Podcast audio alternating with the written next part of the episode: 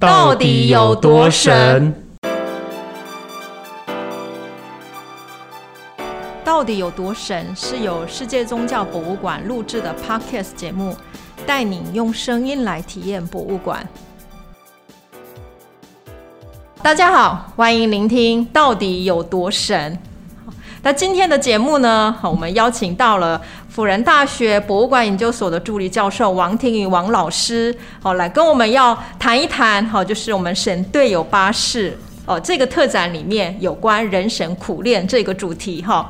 呃，那今天我们邀请的王老师呢，好，他是在博物馆研究所任教哈。那不过他的专长呢，其实是在人类学研究方面，尤其是在社会关系哈，还有一些亲属关系等等。那很有趣的是，其实我认识王老师是因为他有其他的一些播客节目哈，专门在讨论恐怖电影哈，所以这这个也是我开始有注意到，就是哎，王老师所谈的一些呃人跟人的社会关系哈，本身其实会用一个很不一样。样的哈一些角度去观察，那想说，哎，我们这一集的节目呢，刚好因为我们的特展有谈到神话故事，所以也请王王老师来跟我们聊一聊，在神话故事里面的爱情，哎，它到底可以带给我们现代人哪些好一些不一样的一个思考？欢迎婷婷老师。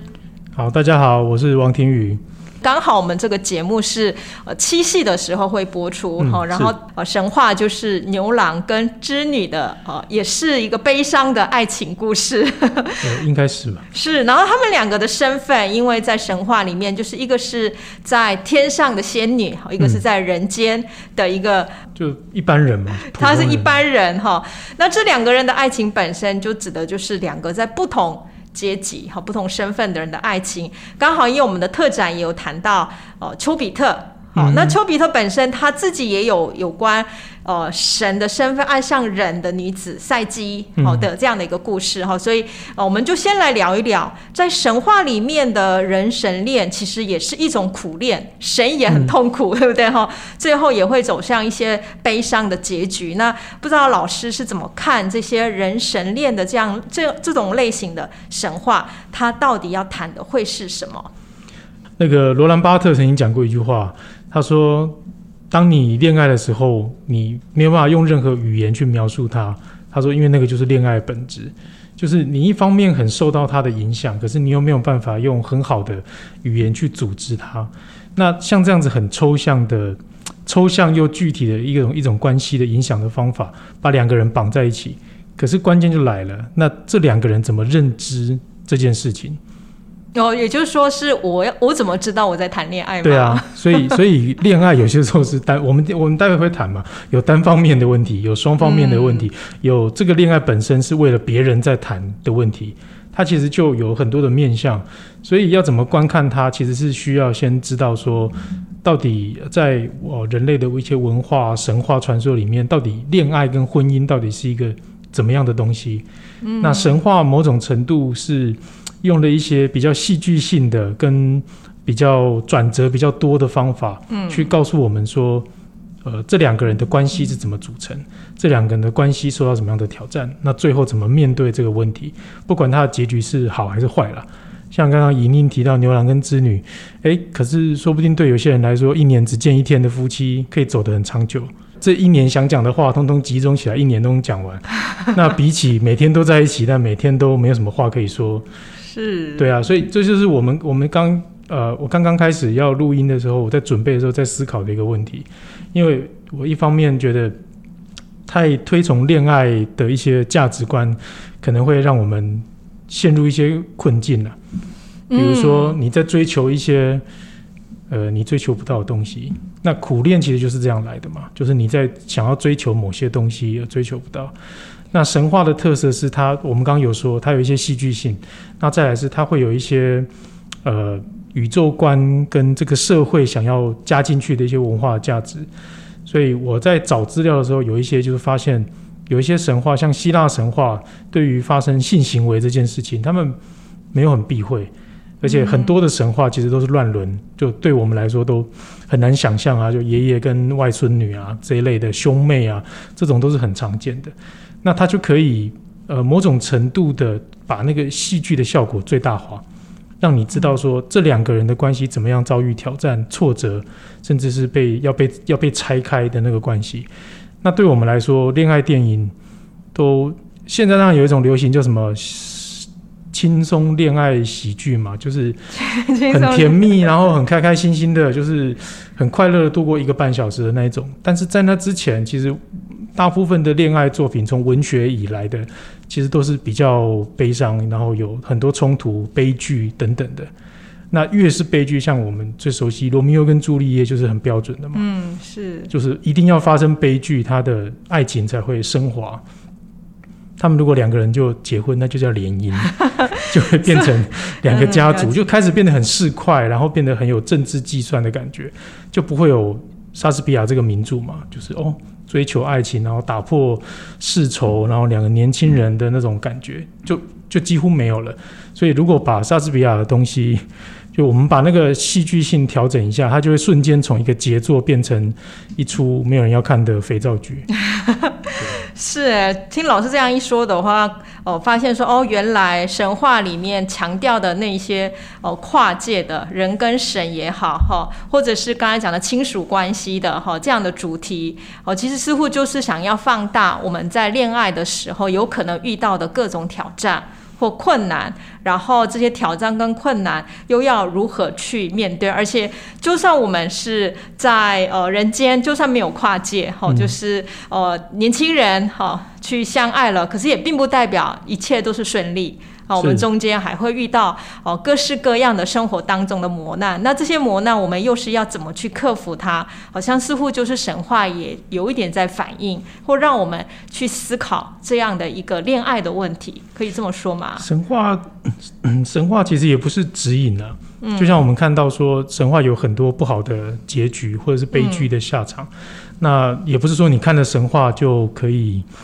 避免这样子的事情发生，它大概只是告诉你说，正常的人类生活会发生什么事情。那刚刚莹莹提到的一些冲突，包含在人的人的部分，大概就是一些呃社会身份啊、阶级啊、价值观啊、宗教信仰这些东西冲突的时候，那这种情感关系跟其他的关系要怎么权衡，大概会是比较你你大概可以比较参考的了。但看着神话去思考自己的恋爱关系，应该。下场不会太好，对，因为看到的几乎都是一些非常很辛苦的一个历程哈，里面也有很多的呃一些苦难呐哈，一些挑战需要面对。那除了就是这些身份的不同之外，其实也会看到，就说像刚刚老师提到的，像牛郎织女，他比较是婚姻关系当中最后是拆散了，可是像丘比特是比较重视在那种恋爱关系。哦，所以在这方面，是不是东西方也会在这种表达上不太一样？我们就回到另外一个话题了。嗯，我们现在觉得恋爱是什么？就是我都会常常上类似的课，我会问学生嘛：你觉得婚姻跟恋爱有什么不一样？哎，这是一个好问题，可是又很难回答的问题耶。就是如果要很很白话说，就是以前的婚姻不是自由意志。因为他可能会有家长指定的啦，或者是你会有一些家族的考量啊，像我们说的一些联姻，或者为了为了家族的什么哪一部分的利益，你必须要做这样子的联姻。所以婚姻在大部分的以前的人类社会，其实不是不完全是自由意志。所以当恋爱的这个概念出现之后，其实是。天主教的欧洲开始逐渐把婚姻跟自由恋爱连接在一起，嗯那他要鼓唱，他要鼓吹就是一夫一妻制，然后他就要鼓吹说，为什么要一夫一妻制？为什么不要像以前一夫多妻？一个男人可以娶很多老婆，或者一个女人可以一直不断改嫁？为什么要一夫一妻，而且要忠贞？就是如果你呃先生过世了，太太要继续守贞这种感觉，他就要强调说，因为你们两个有了一个。神圣的东西是不能被取代的，那就是爱情，而且是因为这个爱情是出自你们的自由意志，两个人自己选择，所以呢，你就必须呃，怎么说，在你的这婚姻必须把这个神圣的东西走完了。那当然有一些阴谋论的人就说，那教会鼓吹鼓吹这个当然很简单嘛，一个男人娶四个女人，他就有很高的机会有复数的子女，对不对？那他的继承遗产的人就会变多。那你如果鼓吹一夫一妻啊，生不出来就生不出来，那他的遗产会去哪里啊？捐给教会。这 哇，这这确实是一个阴谋论的说法。对，他是有一个阴谋论。不过，但是的确是说，教会在定义婚姻跟就是比如说不能离婚，还有在包含推动那个自由恋爱的部分，教会的确是有有一些有一些影响在里面。那所以回到我们刚刚的话题，所以婚姻跟恋爱是比较大的区别是自由意志。那对我们现在，我我觉得听众可以想想这个问题了。你现在走入婚姻，或者即将走入婚姻，或者未来要走入婚姻，其实真的有多少是完全可以用自由意志？因为我们在新闻还是很容易看到，在台湾社会还是有很多门户之见啊、阶级差别啊、职业差别啊、财产差别啊等等的，那就严格来说不能说是自由意志去结婚。但恋爱的话，就很多时候我们会说那就是自由意志。你自己的选择，所以丘比特刚刚莹莹讲到，丘比特他是恋爱吗？嗯，比较像是就是耍性子了哈。我喜欢谁，我就想要跟谁在一起的这样的个人的某种任性吗？我怎么记得他的他的恋爱是意外？哦，他好像本来要去，有很多的一个转折。对，好像丘比特主要是拿那个弓箭嘛，他射到的人就是他先指定一个目标，然后射到人，他就会爱上那个人。结果他好像要去执行一个任务，是不小心自己 对自己弄到。对，那那是恋爱吗？哦，所以其实，在哦，我觉得老师提到的这个自由意志，确实我觉得提供了我们一个很重要的一个思考方向。所以，呃，讲到丘比特的话，感觉那又不那不是他自己本来要安排的，结果是在不知或者是也是不是自己自愿的情形下发生的结果。对，就忘了戴手套这样。就像我们一定要戴口罩这样很重要。好，所以这样看的话，尤尤其是像老师刚刚是从人类学的这样的一个思考。谈到的时候，诶，婚姻制度跟恋爱它之间的一个演变是有可能是有这样的一个呃一个当时的社会啊、宗教啊各方面的一个原因。那这个过程当中，我觉得从个人的角度来看的话，我觉得那个自由意志似乎是已经被强调出来了。那这样看的话，就说，诶，在恋爱当中或婚姻这两者被结合在一起的时候，是或许我们现在就更想要去强调出，那我是否能够做出属于我或者是。我可以满意的一个决定，还是我是需要配合他人做的决定？那这中间是不是就产生了刚才讲的一个苦练？我可不可以去娶到我爱的女人，还是为了要一些现实的面包的考量，我最后才能做？我最后变成是一种条件的一种，应该叫做权衡嘛？嗯，然后我只能放弃某些东西。啊，苦练也是双方面的。有有一种是呃，以宁刚刚提到的是两个人的感情遭遇非常非常多的波折，他是必须要克服很多的挑战，那最后才能有好的结局或是不好的结局。可是神话里的苦练也有很多是单方面的哦，单恋的一个单方面的，然后就是有很多我真的自己在看，因为我人类学其实很常看一些稀奇古怪的。传说啊，神话，那我们其实都是把它放在那个社会跟文化脉络里面看。可是有一些神话，还是你看到你会真的不太了解。但是到底，比如说像我，我那天在看苦练的例子的时候，就是那个我看一下那个人的名字，那个阿波罗追求的那个仙女嘛，达芙妮。嗯，然后那个神话故事就是说，阿波罗莫名其妙就是喜欢上了那个女仙仙子精灵这样子的类别，然后他想要追求她。然后那个女精灵阿波罗其实长得，通常是长得蛮帅的。对，应该太阳神嘛，然后应该。然后呃呃，这是另外一个话题，就是 他他是后来才被放到太阳神那个位置。他本来是那个诗歌跟艺术之神，对。但怎么样，他也是宙斯的儿子啊，就等于是官二代、富二代，是，就是反正是类似像这样。那身材应该也不错啊，你看很多绘画。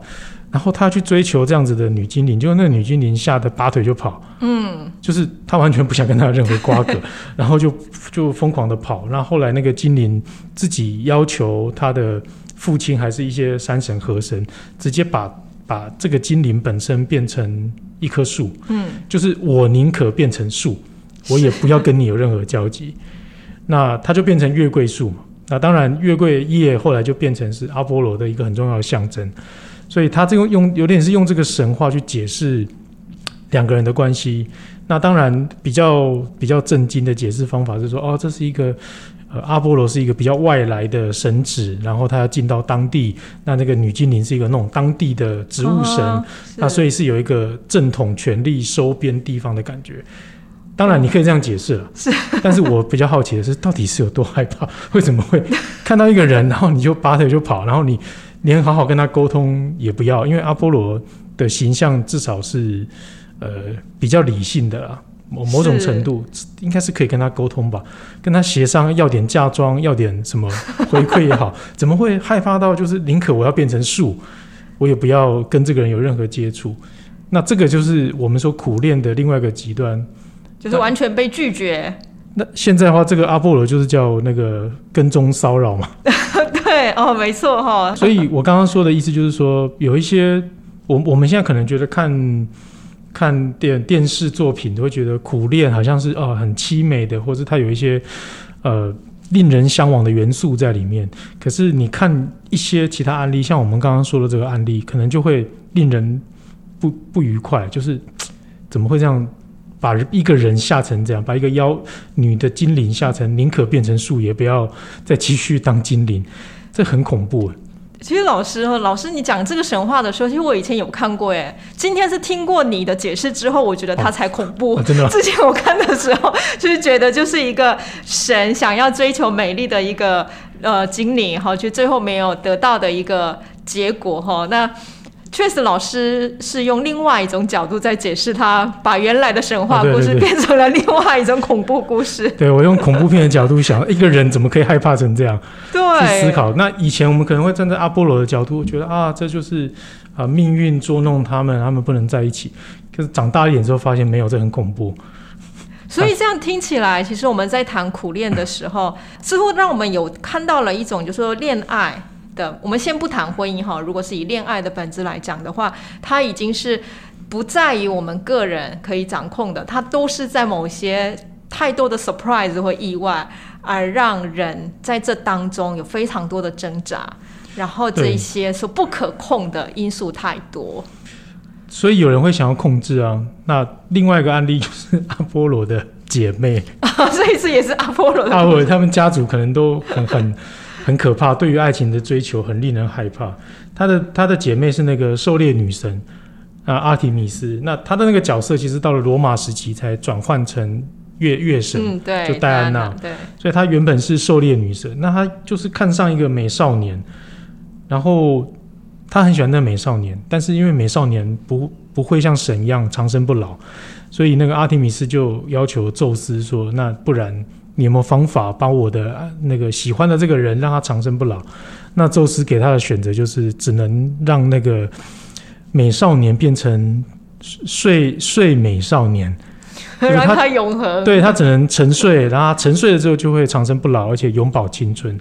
那刚刚尹宁提到说苦练或是一些挫折跟想要控制，嗯，那阿提米斯居然接受了，他觉得哦这样我就可以完全控制这个人，那他就把他变成，他就把它变成那个在山洞里每每天晚上都去造访他，那这是另外一种，也是一种也蛮恐怖的啦。你就想想看那些绑架、绑架诱拐犯，大概就是这种感觉。对，就是我要拥有，不管它是什么样的一个状态，只要是我拥有了，那我一切似乎就可以满足了的对这样的一种一个意图哈。这也是蛮恐怖的耶。现在一个放在我们的电影里面，它会变成是一个绑架片或者是恐怖片里面的情节。没有，那个是说故事的人的问题，是因为我把它讲的很恐怖。